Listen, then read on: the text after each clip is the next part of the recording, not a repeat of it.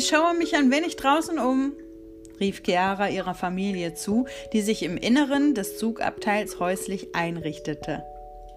Peroscha hüpfte auf ihrem Feldbett herum, Vater inspizierte die Türe von innen, noch immer fasziniert vom Löwenschloss, und Mutter faltete ein paar Kleidungsstücke in ein schmales Wandregal, das als Kleiderschrank dienen würde. Bitte nicht zu lange, es ist schon dunkel und wir wollen uns ausruhen, antwortete Mutter. Ja, ist gut.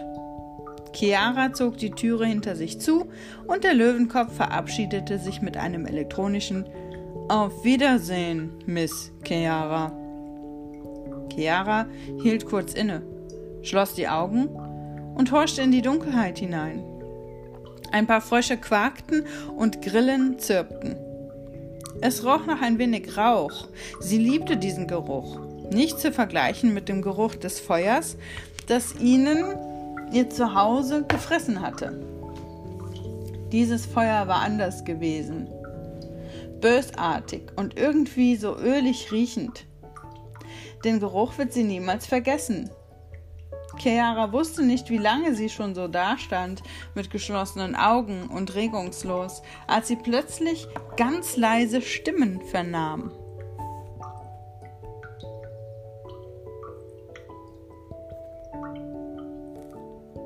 Sie öffnete die Augen und erschrak für einen kurzen Moment, weil es so unglaublich dunkel draußen geworden ist.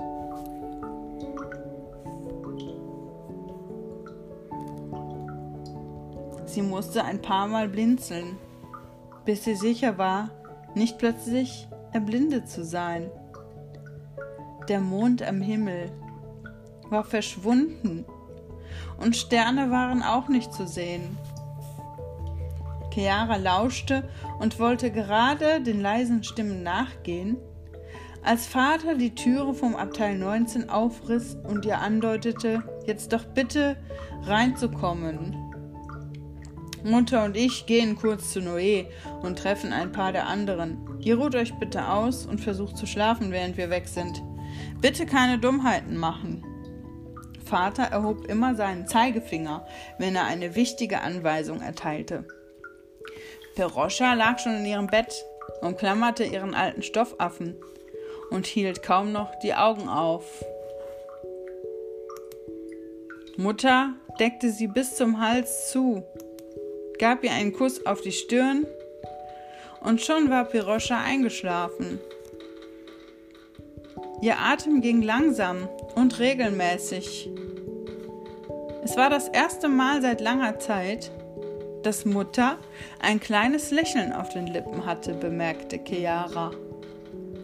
Vater suchte einen Stift und sein Notizbuch, während Mutter sich kurz in einem runden Spiegel betrachtete und die Haare richtete.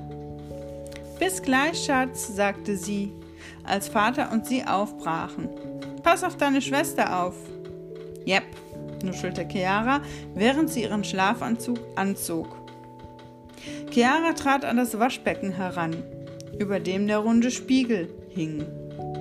Es gab kaum Licht in dem Waggon.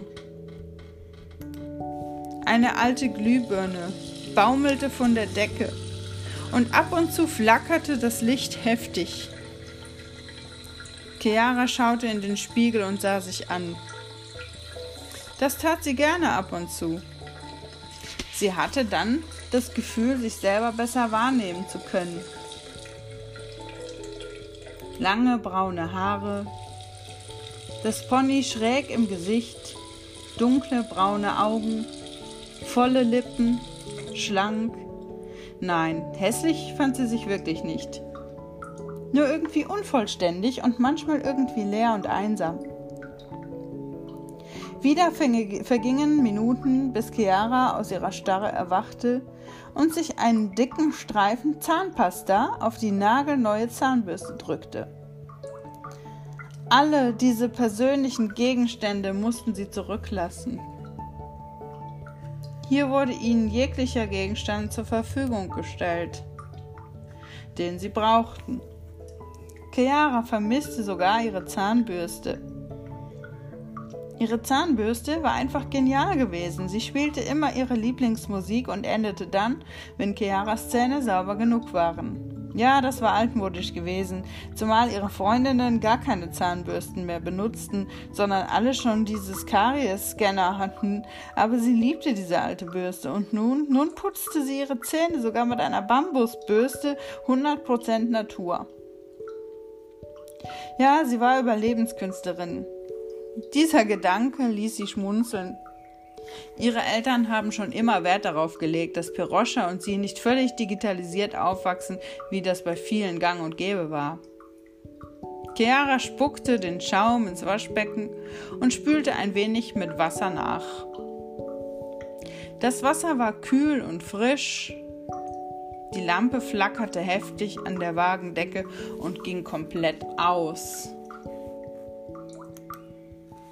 Chiara fühlte sich im Dunkeln nicht sehr wohl und versuchte, sich das Innere des Waggons vorzustellen, um ungefähr den Weg zu ihrem Bett zu finden. Da leuchtete die Lampe auch schon wieder auf und flackerte weiterhin vor sich hin. Chiara ging zu ihrem Bett und zog sich die dünne Decke über den Kopf.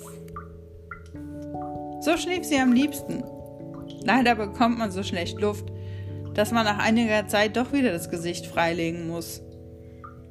Peroscha drehte sich im Schlaf um und ihr Stoffäffchen knallte mit einem lauten Klack auf seine Plastikaugen. Auf dem Rücken des Affen war eine lange Narbe. Sie hatten ihm seine Elektronik entfernt.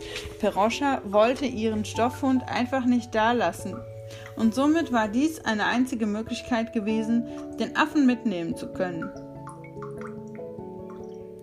Kongo hat Aua und muss operiert werden, hatte Mutter ihr erzählt, als sie das Modul entfernte und anschließend wahrscheinlich vernichtete. Seitdem war Kongo im Traumland, wie Peroscha immer sagte, leblos.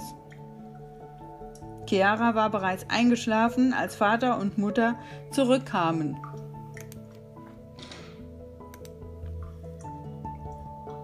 Abwehrmodus ein, diktierte er dem Löwenkopf, nachdem er die Tür hinter sich geschlossen hatte.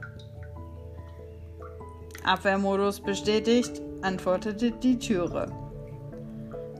Mutter sah sich den Vater an und er sah sie an. Sind wir hier sicher? fragte sie. Ja, antwortete er. Sie löschten das Licht und alles war plötzlich still. Einen wunderschönen guten Morgen, sang Vater fröhlich vor sich hin, als er die Rollladenklappen des Zugabteils aufklappte. Aufstehen! Mutter hatte schon Frühst den Frühstückstisch gedeckt. Es gab Eier, Brötchen, Wurst und Käse, Marmelade und viele Dinge mehr.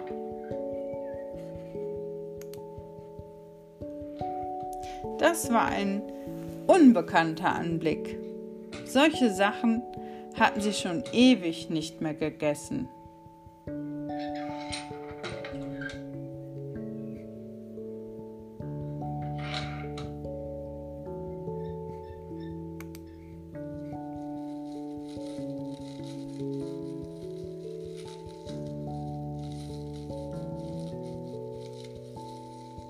Musik